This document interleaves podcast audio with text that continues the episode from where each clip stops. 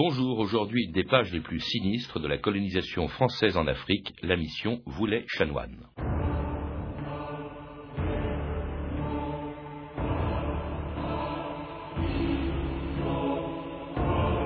Trêve de diplomatie et de conciliation avec les barbares, ils ne comprennent que la force. Jules Chanoine.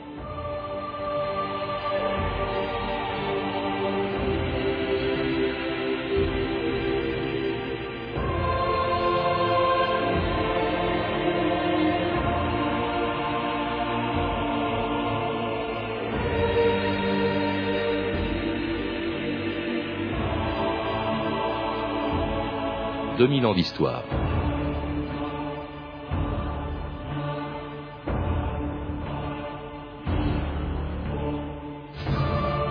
C'était quelques mois à peine avant la fin du XIXe siècle. Dans les bureaux du tout nouveau ministère français des colonies, on ne pensait qu'à la course entre les deux plus grandes puissances coloniales de l'époque, l'Angleterre qui rêvait de réunir toutes ses possessions africaines du Cap au Caire, et la France qui voulait lui couper la route par une liaison est-ouest entre Dakar et Djibouti. Pour être les premiers à s'installer au cœur de l'Afrique, à l'endroit où se croisaient ces deux ambitions contradictoires, il fallait faire vite. C'était l'objectif du ministre français des colonies, André Lebon, qui en mai 1898 avait lancé trois expéditions qui, à partir de l'Algérie au nord, de l'Afrique équatoriale au sud et du Sénégal à l'ouest, devaient se rejoindre dans la région du lac Tchad. Parmi elles, la mission Afrique centrale commandé par deux officiers qui allaient écrire quelque part au bord du Niger une des pages les plus sanglantes de la colonisation. Je m'appelle Paul Voulet. Je suis capitaine dans l'armée d'Afrique. C'est Afrique où j'aime vivre. Voici trois mois que nous avons quitté la France avec mon ami, mon frère, le capitaine Julien Chanoine. Adieu Paris et ses intrigues. Deux ans auparavant, nous avions conquis le pays Mossi et sa capitale Ouagadougou. Cette victoire m'avait valu une gloire immédiate et aujourd'hui, la direction d'une seconde mission encore plus importante. Son but Prendre la tête d'une colonne, rivaliser de vitesse avec les Anglais pour conquérir les rives du lac Tchad, afin d'y planter le drapeau français, en plein cœur de l'Afrique.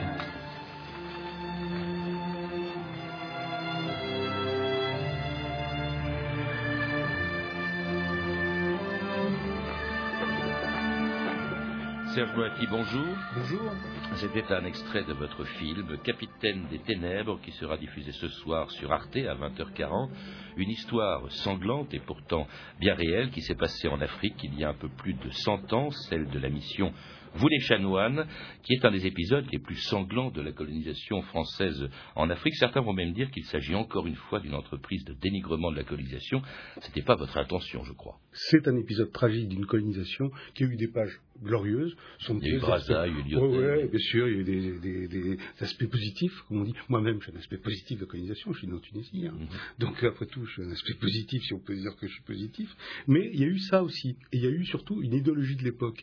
Vous avez cité ce que disait Jules Chanoine, Julien Chanoine, comme euh, Yves Laurent l'appelait dans le film. Julien Chanoine, il le dit, hein, ils ne comprennent que la force. Et vous savez ce que disaient les gens en 1840 au moment de la conquête d'Algérie? Ils avaient un manuel à la main, ils partaient en Algérie.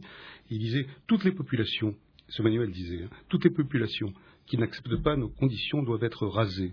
Tout doit être pris, saccagé, sans distinction d'âge ni de sexe.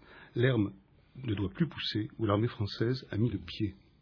Alors c'est ce que vous rappelez aussi dans un livre que vous avez écrit avec euh, Yves Laurent, qui est également l'auteur du scénario de ce film. Yves Laurent, bonjour. Bonjour. Alors c'est vrai que Voulet et Chanoine étaient plutôt des officiers atypiques dans cette armée coloniale. Voulet d'abord, qui d'abord euh, était un officier sorti du rang, ce qui comptait beaucoup. Oui, c'était un officier sorti du rang. Je ne suis pas tout à fait d'accord avec vous euh, en le présentant comme a priori une sorte de brute. C'était un homme ordinaire. C'était un homme ordinaire, sorti du rang, ambitieux, parce que l'ambition pour un homme sorti du rang à l'époque, c'était effectivement de faire des campagnes d'Afrique, ce qui permettait d'avoir des galons plus rapidement. Mais l'anachronisme serait d'en faire un monstre a priori, parce que d'abord la sensibilité de l'époque n'était pas du tout la même que la nôtre. Euh, le sang des, nègres d'Afrique, qu'on présentait dans l'illustration comme des sauvages sanguinaires, euh, cannibales, des, des, ossements dans le nez, etc., tuer des Noirs, ça n'offensait personne. Mmh. Donc Voulet était dans cette espèce de culture militaire, de culture de conquête, on a voulu en faire un homme ordinaire au départ. cest il l'avait déjà prouvé dans une mission précédente, qu'on entend d'ailleurs dans le, dans le film, chez les Mossis, c'est-à-dire au, sud du Niger, et là, il considérait que la force était le seul moyen euh, de pouvoir soumettre ces populations. Oui, mais on l'a considéré comme un héros. Oui. Alors, il, a été accueilli triomphalement à Paris. Il a fait une série de conférences à Paris, etc. On le considérait comme un héros et non pas comme un monstre. En tout cas, partisan de la, manière forte, un peu comme d'ailleurs celui avec lequel euh, il va euh, engager cette mission, qui est en principe son subordonné, qui est lieutenant au, moment où elle commence, qui sera capitaine pendant cette mission, et qui était donc euh, Jules Chanoine, Chanoine qui était en plus un peu un pistonné, c'était le fils d'un éphémère ministre de la guerre. Oui, Chanoine, c'est un peu le mauvais génie, vous voulez. C'est une sorte de fils de la grande bourgeoisie, un peu dandy, un peu équivoque dans ses mœurs. Il impressionne beaucoup Voulet, qui lui vient de nulle part, vient d'un milieu très modeste de, province. Chanoine est un homme intelligent, euh, mais qui n'a pas forcément les capacités de chef de, de Voulet comme ça. donc une, ils sont complémentaires. Et tous les deux donc arrivent euh, en Afrique, au Sénégal, en juillet 1898, et puis se retrouvent bientôt à Tombouctou, où le colonel Klob, euh, qui commande la région, rappelle à Voulet que sa mission n'est qu'une des expéditions qui doivent converger ensemble vers le Tchad. Votre colonne devra faire jonction avec une autre mission, celle de Fouroulami. Ils partiront bientôt d'Algérie. Venez voir, capitaine. Vous vous rencontrerez à Zinder. Vous vous placerez sous leur autorité et vos forces réunies vous permettront de conquérir le Tchad sans difficulté. Ils ont deux mois de retard, ce qui vous laisse le temps. La ligne frontière établie avec les Anglais depuis les incidents de Fashoda n'est pas encore stabilisée. Certains villages de notre frontière du sud-est n'ont pas accepté de se soumettre à la France et se soulèvent. Voilà. Où sont les hommes que l'on m'avait promis? Vous les retrouverez au port de Birni, où ils sont en poste sur notre frontière. Qui les commande? Deux sergents indigènes, des hommes en qui j'ai toute confiance. Il y a plus de 300 bandes d'ici au fort de Birni. Vous connaissez les risques auxquels j'expose les hommes et les officiers qui m'accompagnent dans une région aussi peu sûre? Donnez-moi des renforts. Je ne dispose d'aucune autre troupe pour vous, capitaine. Et c'était en effet une conversation entre le colonel et le club qui est magnifiquement jouée euh, par, Richard Boringer, Richard Boringer euh, et euh, ce capitaine Voulet qui arrive Blanc. À, Tombouctou. Et il leur explique, on l'a entendu, que leur mission n'est pas la seule à devoir aller vers l'ouest, c'est-à-dire vers le Tchad. Il y en a deux autres, en fait, qui sont prévus. On doit se donner rendez-vous et la mission que voulait, voulait Chanoine doit attendre les deux autres et avoir une mission, en fait, composer une mission plus importante avec la force réunie de ces trois missions. Alors ça, c'est insupportable pour Voulet, qui lui est un homme, c'est moi qui commande, je ne veux pas partager le pouvoir avec des Pékins, comme il dit, c'est-à-dire des civils. C'est moi qui dois arriver en premier, et arriver en premier et planter le drapeau français au bord du lac Tchad.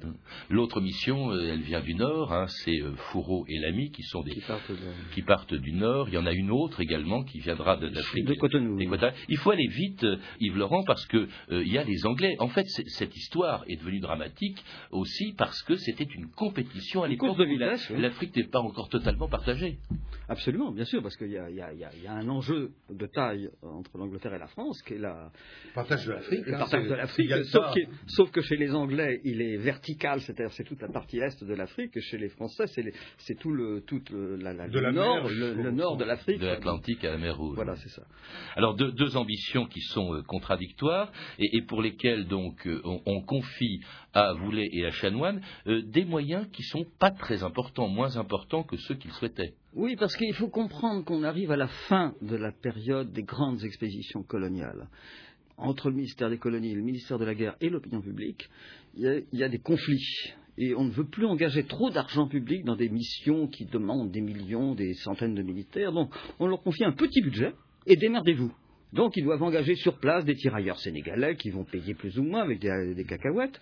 Et puis comme ils n'ont pas les moyens, et là il y a un problème de compétence de Voulet qui n'est pas forcément euh, l'homme idoine pour une mission où il est seul, sans hiérarchie derrière lui comme ça, et à un moment donné, il est dépassé par l'envergure de sa mission. Vous évoquez, Yves Laurent, les, tirailleurs sénégalais. Il faut rappeler que cette mission, contrairement à ce qu'on peut imaginer aujourd'hui, c'était essentiellement, elle était essentiellement composée de noirs. Les officiers euh, qui sont tous blancs ah, au départ, sont très peu nombreux. Ils sont huit au départ. Et, en revanche, l'essentiel, alors il y, a, il y a 1200 personnes, il y a même des femmes. Comment expliquer ça, Serge Moulati, que cette expédition militaire soit accompagnée comme ça de très nombreuses femmes femmes qu'on voit dans votre film? Pour être trivial, les femmes, c'est pratique, ça fait l'amour et ça fait la cuisine. Alors il y a aussi donc des gens que l'on recrute euh, sur place. Euh, euh, c'était vraiment très improvisé cette affaire. Et alors comme on manque de, moyens et qu'il faut faire vite, eh bien vous les chanoines décident de terroriser les populations de tous les villages et de toutes les villes qui leur résistent, comme la ville de Birni Nkoni au sud du Niger, qu'ils atteignent le 8 mars 1899. Messieurs, notre mission de pacification vient de commencer. J'espère que dans le coin, les macaques seront ce qu'il en coûte de s'attaquer aux troupes françaises. Un problème se pose. Sans les renforts qui devaient constituer l'essentiel de nos troupes, pouvons-nous continuer notre mission? Nous avons besoin d'hommes. Mais comment allons-nous faire pour nourrir tous ces gens? Ici, nous sommes des envahisseurs. Et comment des envahisseurs nourrissent-ils leurs troupes? On ne vous a pas appris ça, Saint-Cyr? En leur accordant le droit de pillage.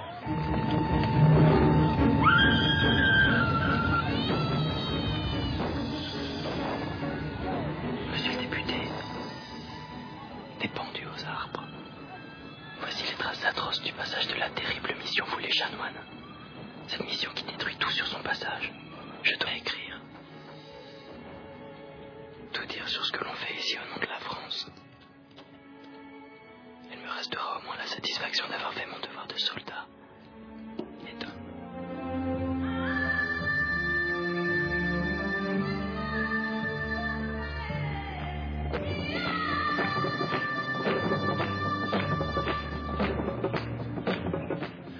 C'est une des scènes les plus impressionnantes de votre film, Serge Moretti, un massacre dans la ville de Birni, mais il y en aura d'autres. Tout le long de, la, de cette colonne, il se passe des choses absolument abominables. Qu'on a du mal à imaginer. Hein. Vous ne trouvez pas qu'on a du mal à imaginer bah, On se dit que c'est pas possible. C'est pas possible qu'on ait fait ça au nom de la France.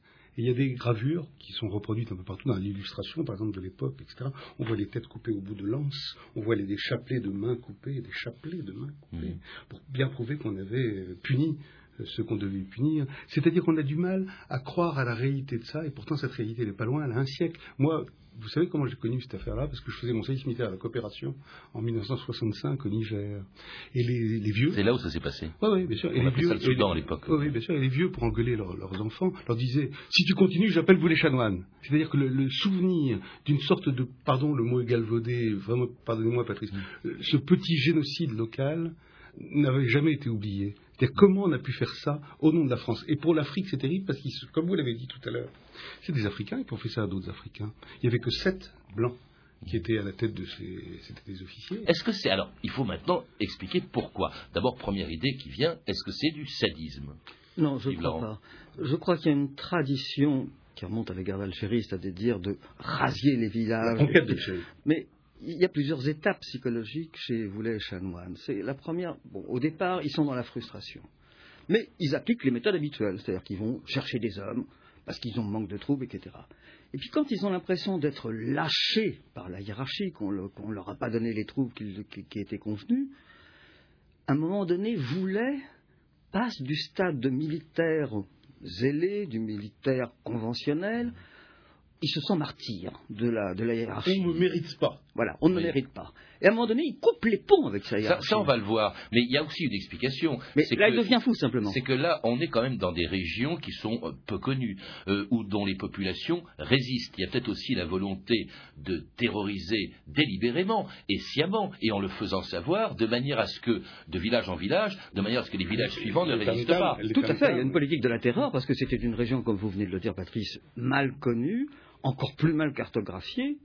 Et ce qui a pris le pas sur toute autre considération dans la mission Woulet c'est le ravitaillement en eau, en viande, etc. Oui, parce qu'on est au nord de l'actuel Nigeria, euh, puisque le Nigeria s'est déjà fait appartient désormais à l'Angleterre, donc il ne faut pas euh, franchir la frontière. Surtout pas. Et on est donc dans une partie très désertique. Quand le partage d'ailleurs a été fait, je crois que c'est un Anglais qui avait dit le coq gaulois n'aura que du sable à gratter. Et c'est dans cette région qu'il passe, et c'est là, et c'est pour ça qu'il explique euh, aussi la famine. Et vous l'avez dit, en Afrique, c'est moi qui fais la frontière. La mm. frontière, ça n'existe pas en Afrique. Qu'est-ce que c'est que cette histoire de frontière?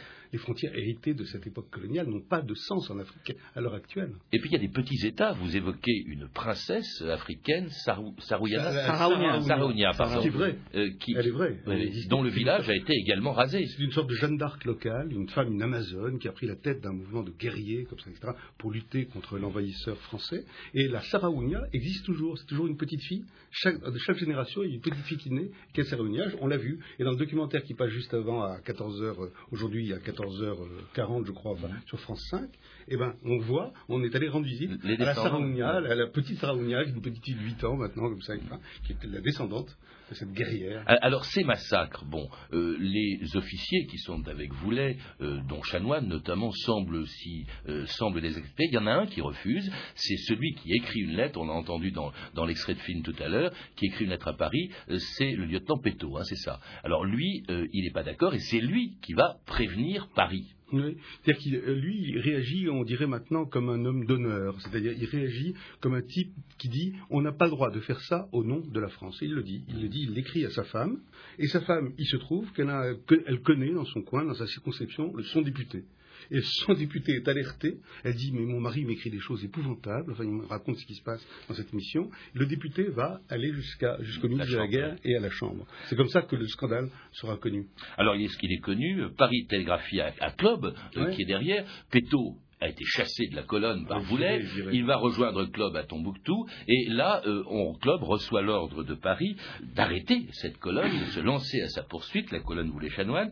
Euh, car la mission, je cite le télégramme de Paris, ne peut continuer sans honte pour la France et sans danger pour l'avenir de sa domination. Donc, on est bien conscient qu'il n'est pas question que ça continue, que ces massacres qui commencent à être connus continuent. Et là, euh, Club va donc partir de Tombouctou à la poursuite justement de Et, de Chanoine, et en compagnie d'un lieutenant qui, dans votre film, est péto, mais en réalité, hein, euh, c'est la seule liberté pratiquement que vous ayez prise avec votre film, n'a pas d'importance, mais c'est en réalité avec le lieutenant Meignier. Voulet, Chanoine, je les ai connus, ils rêvaient d'un avancement rapide. C'est ça l'Afrique. Ils sont libres, ils sont leurs seuls maîtres, ils aiment vivre en brousse. Ils ne peuvent la quitter. Et moi-même, je me demande si je pourrais le faire. Pardonnez-moi, mon colonel, mais la faute est là-haut. À Paris, les gouvernements envoient des expéditions comme ça. Sans argent, sans ressources, sans direction, rien. Et les journaux métropolitains chantent leur gloire. Boulet est un officier de sang-froid, ce que vous dites est ridicule. Courrier pour le capitaine Boulet, chef. Qu'est-ce que vous envoie? Le colonel Flo. Non, il est oui, Là, tout près. Il nous demande de nous arrêter et d'attendre qu'il nous rejoigne. Je vous donne l'ordre de m'attendre sur votre position actuelle où je vous rejoindrai dans la journée du 14. Et pour qui me prend-il cette espèce de merde engalonnée Oublie la France. N'arrivera jamais jusqu'au Tchad. Ici, toi et moi, on peut créer un royaume. Un royaume blanc. Au cœur de l'Afrique. Il suffit de disparaître avec nos nègres. Alors c'est une des scènes du film dans lesquelles on se demande si vous les chanoines n'ont pas pété un câble pour parler le langage d'aujourd'hui. D'abord, euh, on l'a entendu, il refuse d'obéir à Club. C'est au moment où Club est à proximité de cette colonne qu'il va rejoindre. Euh, il demande à Voulet de s'arrêter euh, et là, il y a le refus de Voulet. Il rompt tout lien avec la hiérarchie ça ne les intéresse plus, ils ne se revendiquent plus, ils ne se reconnaissent plus comme membres de l'armée française. Ce, personnage, ce colonel Club, euh, deux mots peut-être euh, sur lui, Yves Laurent. Club, euh, il fait partie de la coloniale. Et pour lui, on lave son lachin là en famille. Donc ce petit péto là, c'est un, il fait des ordres tout d'un coup avec ses principes, ses principes de, de jeunes sassériens à tout frais et moulu, un pied tendre. Donc au départ, Club, il est, il est dans le camp de Voulet, Chanoine, etc. Il, va, il va à contre-coeur dans cette mission de police il, évoque, euh, vous le dites dans ce film, on n'a pas entendu l'extrait, mais il dit, ben, au fond, ils ont eu un coup de bambou, et d'abord, ils ont une grande passion pour l'Afrique. C'est ce qu'on appelait l'africanite ou la soudanite à l'époque. Euh, l'africanite, la soudanite, la biscrite, tout ça, c'est toutes ces maladies étranges, c'était souvent lié à l'absinthe, c'était souvent lié, on appelait Notre-Dame de l'oubli, l'absinthe, etc. Mm. Et c'était... On buvait comme ça dans, C'était un grand blues, aussi un grand spleen, euh, ce spleen et cette solitude créée, créée par les grands espaces, comme ça. Ils ont chevauché pendant des jours et des mois entiers sous le soleil, sous le cagnard, sans femme. Donc on devient un peu barjot. Et, et, et ils sont pas le seul, vous les chanoines, à vouloir, à vouloir créer un empire. Oui, alors c'est ça qui est Euh, extraordinaire. c'est les que seuls. non seulement ils rompent, mais on a entendu dans cette conversation, dans cet extrait, euh, il y a Chanoine qui dit à Voulet, ou Voulet qui dit à Chanoine, peu importe, ils le pensent tous les deux, on va créer un empire.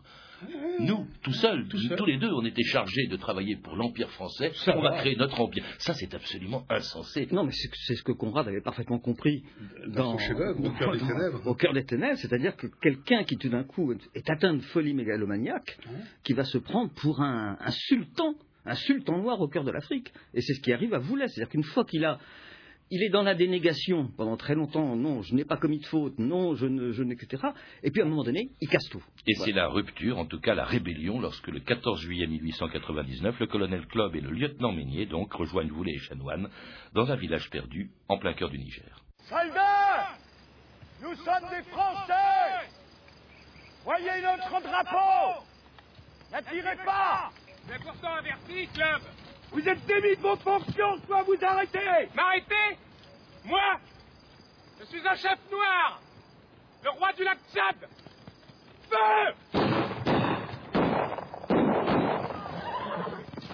Je ne suis plus un Français Je suis un Africain Comme vous Ouais Ouais Capitaine Boulet Capitaine Boulet C'est la force Boulet C'est le cœur Boulet C'est l'homme guerrier Boulet Capitaine Boulet Boulet Vous promettez de l'argent. Beaucoup d'argent. Beaucoup de femmes Beaucoup de viande Capitaine Capitaine Boulet Et c'était un dernier extrait de votre film, Serge Moretti, la, la mort du colonel Club, colonel Club tué par un capitaine, enfin sur les ordres d'un capitaine français. Et, et effectivement, disant ceci, ça c'est le texte que vous êtes resté très fidèle au texte et on l'entend dans le film. Maintenant, je suis hors la loi, je redis ma famille, mon pays, je ne suis plus français, je suis un chef noir. Nous allons nous créer un empire fort, imprenable, et que j'entourerai d'une grande brousse sans eau. Si j'étais à Paris, je serais aujourd'hui le maître de la France. C'est Ouais. fou de dire ça. Ce sont les paroles authentiques qu'il a prononcées. Et il s'est dégradé, il a enlevé ses galons, etc. Il s'est transformé, il s'est maquillé en chef noir. Enfin, il s'est complètement cinglé. C'est un homme qui est passé de l'autre côté du miroir, de ce qu'on appelle la normalité. Hein. Il est devenu lui-même un, un diable. C'est comme s'il avait été possédé par un diable. Alors un homme apparemment, on l'a entendu, suivi par euh, les troupes qui sont avec lui et qui pourtant se Une garde retrouve noire. seul. Une garde. Oui, une se garde. retrouve presque seul. Ouais. Tout le monde fout le camp. Là, les officiers, les autres officiers blancs euh, fichent le camp. On l'abandonne. Il se retrouve pratiquement tout seul. D'autant plus que Chanoine est tué dans des circonstances. On n'a très bien, jamais très bien su comment euh, ni pourquoi. J'ai le témoignage de quelqu'un qui était le fils d'un- officier colonial qui aurait rencontré le général Justement, qui était devenu général, celui qui avait accompagné Club, et qui dit euh, Chanoine aurait été abattu par Voulet. Il ajoute Voulet lui-même aurait été abattu par le général Meignet au moment où il rejoignait la mission Meignet-Chalot qui, qui a- continué vers le Tchad. C'est spéculatif. C'est ah ben, on ne sait pas très bien, c'est très mystérieux la fin de ces deux Non, hommes, mais ce qui est assez étonnant, c'est que Joalan, le lieutenant dans la qui mission, aussi dans l'expédition. le médecin-major Henrique, Oui. Joalan est devenu général, il a été de ceux qui ont conquis le Tchad avec Meignet, il a rejoint la, la mission Fouro-Lamy, la, la mission Gentil, il s'est complètement blanchi de toute faute dans la mission Voulet-Chanoine, alors qu'il avait participé aux exactions, massacres, etc. Mais même à l'époque, euh, l'affaire n'est connue en raison des distances euh, et en raison aussi, quand même, il faut le savoir, on est en pleine affaire Dreyfus et on n'a pas Ah envie d'accabler un peu plus l'armée euh, française. l'armée française. Elle est quand même relatée par la presse, elle sera longtemps occultée, mais sur les à l'époque, la presse écrit, étant plutôt, elle reconnaît le massacre, mais elle est plutôt complaisante avec vous les chanoines, l'écho de Paris dit, le crime reproché au chef de la mission du Tchad est à ce point abominable qu'on est en droit de refuser encore créance complète à un récit venant d'indigènes dont nos officiers chaque jour ont à constater la duplicité. Le petit journal euh, dit pourquoi tant de tapages scandaleux, tant de joie à nous dénigrer, à nous avilir pour l'aberration d'un seul, ou ce qui est plus méprisable encore, pour un accès de fièvre chaude? Là encore, on tombe La, la soudanite. Ouais, ouais, Ah, c'est- ouais. des- vous voyez, on dit, euh, alors, on va pas prendre au sérieux quand même des paroles de nègres. Ouais. C'est des nègres qui racontent Ouais, ça, c'est ouais. pas sérieux. Donc vous voyez, tout ça, c'est la même histoire. C'est comme euh, votre première question, vous dénigrez la colonisation. On dénigre lorsqu'on dit la vérité. C'est ça qui est pas bien, c'est ça qui est épouvantable. Alors que l'histoire, ça, doit, ça mérite d'être revisité ensemble si on veut avoir une histoire fraternelle, fraternellement vécue par les Africains et par les Français. C'est ça qui est important, c'est la fraternité, c'est pas la revanche des mémoires. Et euh, Yves et moi, on voulait vous dire quelque chose. Quand même, 30 ans après, la femme du colonel Club, elle fait ouvrir les tombes de Voulet et de Chanoine. La tombe de Voulet était vide. Voulet avait disparu. Qu'est devenu Voulet c'est ça l'histoire mystérieuse de Voulet. C'est là que commence la légende de Voulet, que Francis Ford Coppola, dans Apocalypse Now, a transformé en colonel Kurtz, Marlon Brando, qui devient une sorte d'enfant. C'est pas à peu près ça, c'est ça. Il, invente qu'il est devenu un empereur, un empereur, ça se passe au Vietnam, mais peu importe, c'est la même histoire. Mm. Voulet demeure une énigme. Qu'est devenu ce type?